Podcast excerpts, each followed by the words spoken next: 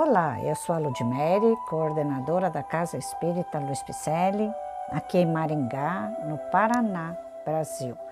E eu estou fazendo a leitura do livro Renovando Atitudes, que constam mensagens ditadas pelo Espírito Hamed ao médium Francisco do Espírito Santo Neto. Hoje o episódio intitula-se Ser Feliz que é uma reflexão do capítulo 5, item 20 do Evangelho segundo o Espiritismo.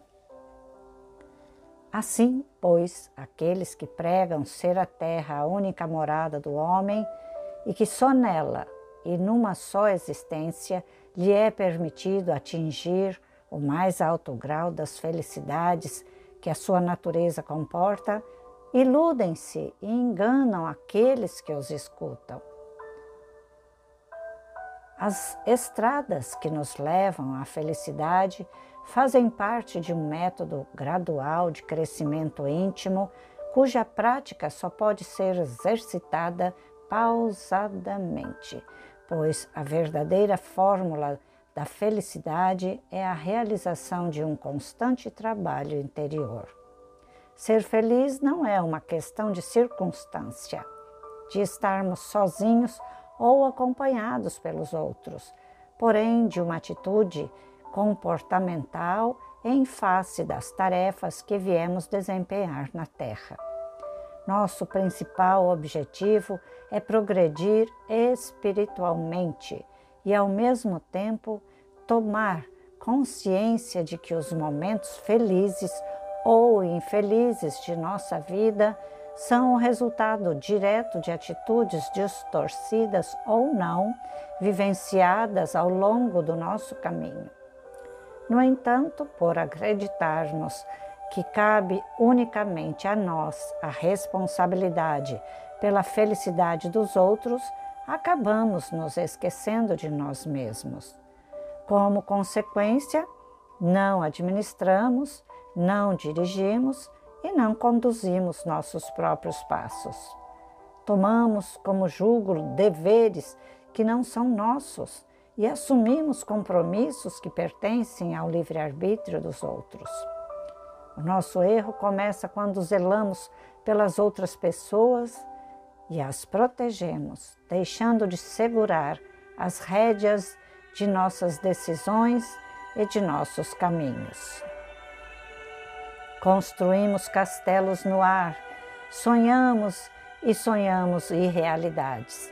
Convertemos em mito a verdade e, por entre ilusões românticas, investimos toda a nossa felicidade em relacionamentos cheios de expectativas coloridas, condenando-nos sempre a decepções crônicas.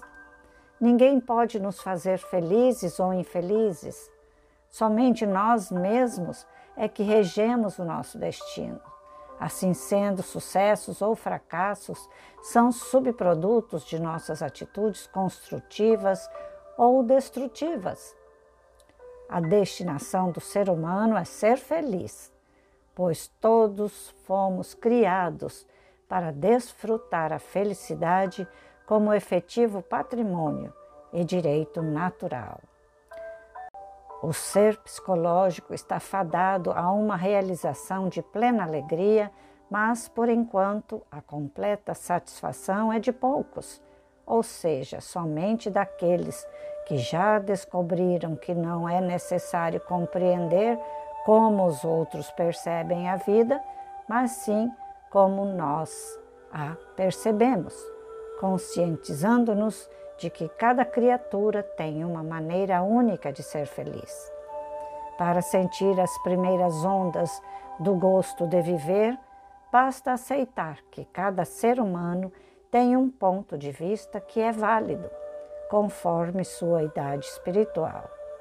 Para ser feliz, basta entender que a felicidade dos outros é também a nossa felicidade porque todos somos filhos de Deus, estamos todos sob a proteção divina e formamos um único rebanho, do qual, conforme as afirmações evangélicas, nenhuma ovelha se perderá. É sempre fácil demais culparmos um cônjuge, um amigo ou uma situação pela insatisfação de nossa alma, porque pensamos que se os outros se comportassem de acordo com nossos planos e objetivos, tudo seria invariavelmente perfeito. Esquecemos, porém, que o controle absoluto sobre as criaturas não nos é vantajoso e nem mesmo possível. A felicidade dispensa rótulos e nosso mundo seria mais repleto de momentos agradáveis se olhássemos as pessoas sem limitações preconceituosas. Se a nossa forma de pensar ocorresse de modo independente e se avaliássemos cada indivíduo como uma pessoa singular e distinta. Nossa felicidade baseia-se numa adaptação satisfatória à nossa vida social, familiar, psíquica e espiritual, bem como numa capacidade de ajustamento às diversas situações vivenciais. Felicidade não é simplesmente a realização de todos os nossos desejos. É antes a noção de que podemos nos satisfazer com nossas reais possibilidades. Em face de todas essas conjunturas e de outras tantas que não se fizeram objeto de nossas presentes reflexões, consideramos que o trabalho interior que produz felicidade não é, obviamente, meta de uma curta etapa, mas um longo processo que levará muitas existências através da eternidade nas muitas moradas da casa do Pai. Esta obra recolhe trechos de algumas mensagens de um Evangelho segundo o Espiritismo, como esta, e tece comentários na esperança de que se possa renovar atitudes sob inspiração de Jesus Cristo. Também tem o objetivo estudar e refletir sobre a profunda sabedoria do Mestre, emérito conhecedor da psique humana, a qual ele sabia ser a fonte das causas reais do sofrimento. Assim, incentivar a franqueza e honestidade nos homens e mulheres para consigo próprios e para com e com os outros e possibilitar a extinção de reações neuróticas nas múltiplas situações da vida. Reações essas que impedem homens e mulheres ao autoconhecimento e anulam toda e qualquer possibilidade de relacionamento sadio e sincero uns com os outros. O Evangelho, à luz da obra de Kardec, retém uma enorme manancial de edificação de valores morais na renovação de atitudes humanas e para redescobertas de verdadeiras potencialidades herdadas na paternidade divina.